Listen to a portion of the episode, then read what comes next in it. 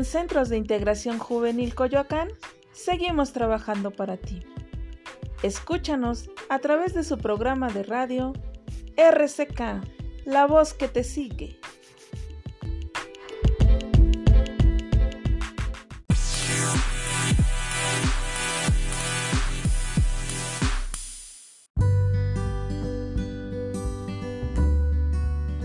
Hola amigos, yo soy Noemí Mimi y esto es Radio RCK, la voz que te sigue. La Navidad está asociada de forma irremediable a una serie de imágenes y símbolos. La llegada del 25 de diciembre trae por el paso a Santa Claus. Y la pregunta, ¿cuál es la verdadera historia de este personaje? Todos hemos formulado o escuchado esta pregunta en alguna ocasión. Nos hemos preguntado si existe realmente o si se trata de una fábula que ha ido creciendo con el incansable e ilusionado esfuerzo de generaciones y generaciones. Cada año, la ilusión de Santa Claus o Papá Noel, como se prefiera decir, estalla y se expresa de diferentes maneras según las familias y los países. La ilusión o la creencia en la existencia de Santa Claus es el reflejo de los mejores instintos que poseen los humanos, y la Navidad es el momento en que estos instintos afloran, en muchos casos empujados por la ilusión y en otros, ¿por qué habría que ocultarlo? Por el marketing. A continuación, Armando Sesma nos narra la historia de Santa Claus. Armando es sociólogo, investigador, docente y actualmente trabaja en el programa de Pilares del Gobierno de la Ciudad de México. Y es un placer escucharlo. Bienvenido Armando. Adelante.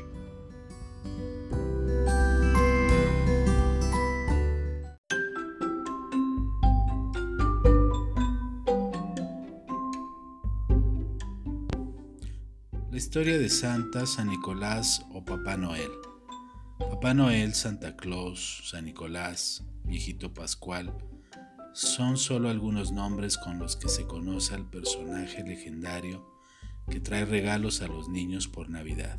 ¿Conoces la historia? Es un personaje inspirado en un obispo cristiano de origen griego llamado Nicolás, que vivió en el siglo IV en Anatolia, en los valles de Licia, hoy Turquía. Era una de las personas más veneradas por los cristianos de la Edad Media, del que aún hoy se conservan sus reliquias en la Basílica de San Nicolás, Bari, en Italia. Después de su muerte el 6 de diciembre de 345, creció su devoción y aumentaron los reportes de sus milagros. Se convirtió en el patrón de los niños y marineros. En el siglo VI, el emperador Justiniano construyó una iglesia en Constantinopla en su honor. Su popularidad en esa ciudad, hoy Estambul, se propagó por todo el cristianismo.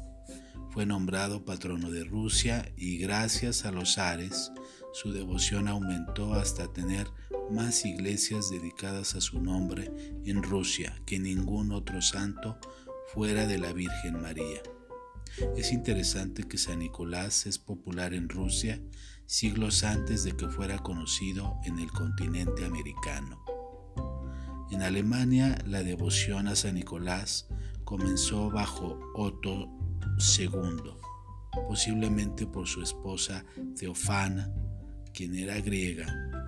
El obispo Reginald de Eistedt, en el 991, escribió, San Nicolás es honrado como patrón en los siguientes lugares, Rusia, Nápoles y Sicilia, Italia, Kampen, Holanda, Freiburg en Suiza, Lorena, la diócesis de Lig y también en ciudades de Alemania, Austria y Bélgica.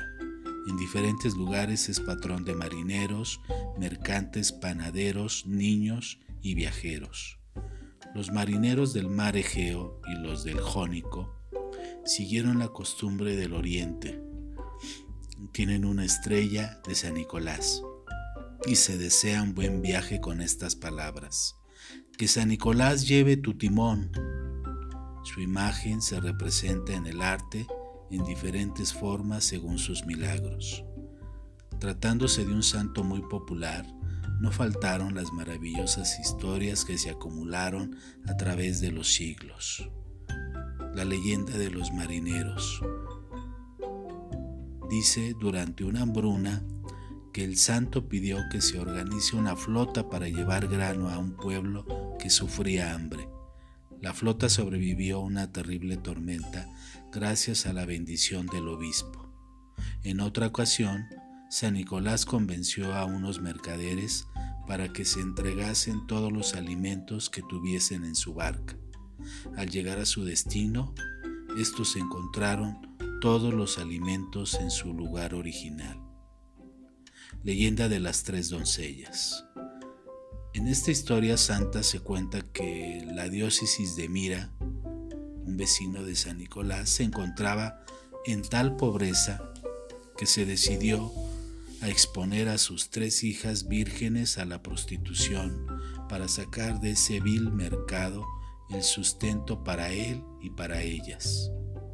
Sin dinero no podían pagar la dote de una, por lo que ninguna se podía casar. Para evitar aquel inhumano lenocinio, San Nicolás tomó una bolsa con monedas de oro y, al amparo de la oscuridad de la noche, la arrojó por la chimenea de la casa de aquel hombre. Con el dinero se casó la hija mayor. San Nicolás hizo lo mismo para favorecer a las otras dos hermanas. En la segunda ocasión, tras ser tirada la bolsa sobre la pared del patio de la casa del pobre, ésta se enredó en la ropa que se tendía para secar. El padre se puso al acecho en la ventana y descubrió a su bienhechor y le agradeció su caridad. Se narra también que San Nicolás resucitó a tres niños que habían sido asesinados y desechados en un barril de sal. Las antiguas leyendas de los niños y los regalos por la chimenea y las medias dieron lugar en Alemania, Suiza y los Países Bajos a la leyenda del niño obispo y sobre todo a la costumbre que San Nicolás trae secretamente regalos para los niños el 6 de diciembre, día en que la iglesia celebra su fiesta. Dicha costumbre fue popularizada en los Estados Unidos por los protestantes holandeses de Nueva Ámsterdam, que convirtieron al santo papista en un mago nórdico su nombre fue abreviado no solo a San Nick, sino también a San Claus o Santa Claus. La mitra de obispo del San Nicolás original fue reemplazada por el hoy famoso gorro rojo. Su cruz pectoral desapareció por completo. En 1822 a 1823, con Clemente Moore, escritor, Añade más color a la historia con un santa entrando en las chimeneas e inventó los renos volando con su trineo. Se mudó de Turquía al Polo Norte, de donde viene por la nieve con los venados. El aspecto que hoy posee el tan característico símbolo navideño debe su origen al arte del caricaturista norteamericano Thomas Nast de 1863 a 1886, el Santa Claus regordete, de mejillas coloradas, larga barba blanca, de aspecto risueño y simpático, fue el centro de atracción en la revista Harper's Weekly y de ahí saltó a las vidrieras de los grandes centros comerciales. En 1938 añaden la bolsa de juguetes. Este Santa Claus cautivó la imaginación de agentes publicitarios en el occidente. Como San Nicolás era obispo, se le representaba vestido en rojo. Eso le gustó a los magnates de la Coca-Cola, ya que ese también es el color publicitario de esa corporación. Comenzaron a usarlo en una campaña publicitaria pre-navideña Hoy día, Santa Claus se utiliza para vender toda clase de cosas y casi nadie recuerda su verdadera historia. Recordemos pues que San Nicolás sí existió y fue un santo obispo que se preocupaba por los pobres, especialmente los niños, y se hizo famoso por su caridad.